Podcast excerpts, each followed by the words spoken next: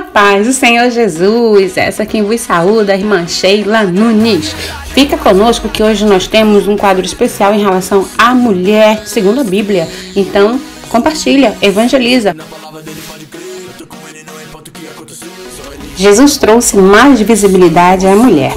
Você sabia que a Bíblia é rica em exemplos de mulheres que tinham um ministério profético? A profetisa Miriam liderou as mulheres na comemoração da vitória do Senhor sobre o Egito. Nós podemos ver em Êxodo capítulo 15, versículo 20 e 21. Débora era uma profetisa que atuava como juíza. Nós podemos ver também em Juízes capítulo 4, versículo 4 e 5. E a profetisa Ulda era consultada em nome do rei. Nós podemos encontrar em 2 Reis, capítulo 22, dos versículos 14 ao 20. Outras mulheres do Antigo Testamento também tiveram ministérios proféticos. Isaías, capítulo 8, versículo 3, relata isso. No Novo Testamento, encontramos como Jesus trouxe mais visibilidade à mulher.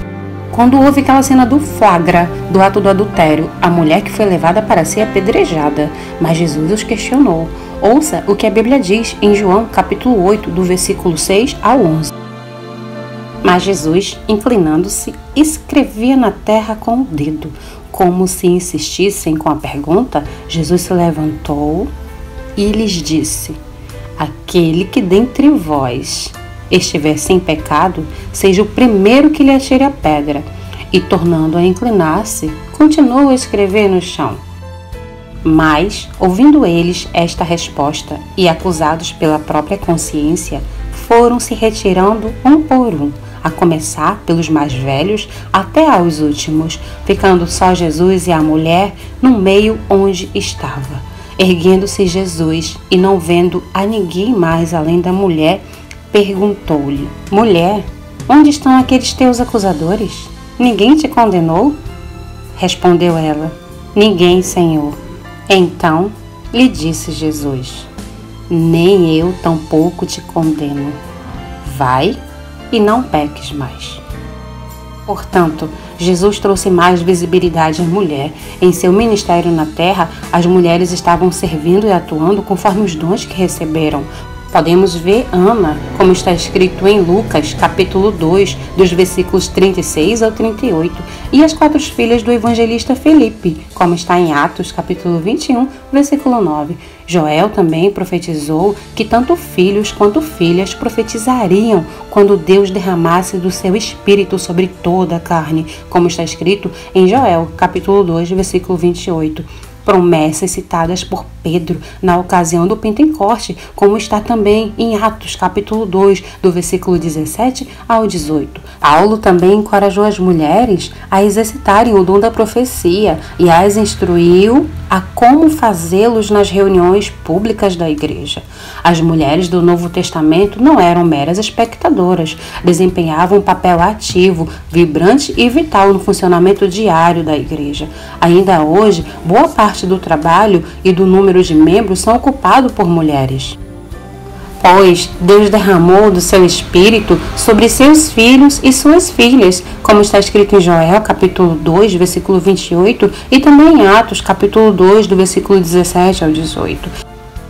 E mulheres capacitadas pelo Espírito ministram usando a completa gama de dons.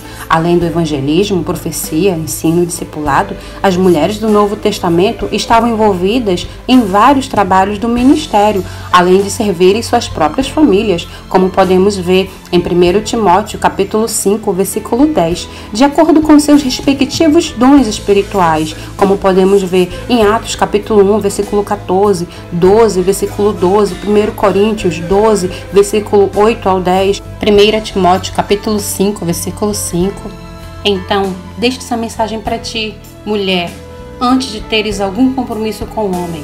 Tenhas um compromisso com Deus. Vivas uma vida de propósito com Deus. Mulher, sejas a mulher que Deus quer que tu sejas. Sejas o que tu queres ser debaixo do propósito do Senhor. Jesus te trouxe visibilidade e liberdade. Use-a debaixo da vontade do Pai. Mulher, sejas o que tu quiseres ser e onde quiseres, dentro do que Deus confiou a ti, dentro do propósito de Deus para a tua vida. Não te limites por causa dos obstáculos. O Senhor mesmo coloca a boa semente no teu coração e Ele mesmo é quem te dá sonhos e asas para voar. Voe ao encontro do que o Senhor já ministrou para a tua vida. Não são as opiniões nem os pensamentos dos outros ao teu respeito que determinam quem és em Cristo. O Senhor tem pensamentos de paz e não de mal, para te dar um futuro e esperança. Somente vais e não voltes atrás. Não voltes para os lugares de onde Deus uma vez já te tirou. Deus tem um propósito para a tua vida e dentro desse propósito, seja tu mesma, mulher, e atue aonde Deus te prometeu. Ele é fiel e cumpre o que diz. Tome posse dessa palavra, prossigas para o alvo e que Deus te abençoe. E que o Espírito Santo fale mais em teu coração. Não esqueça de se inscrever no canal, deixa seu like, compartilha, evangeliza comigo. Que Deus abençoe até o próximo episódio. A paz do Senhor Jesus!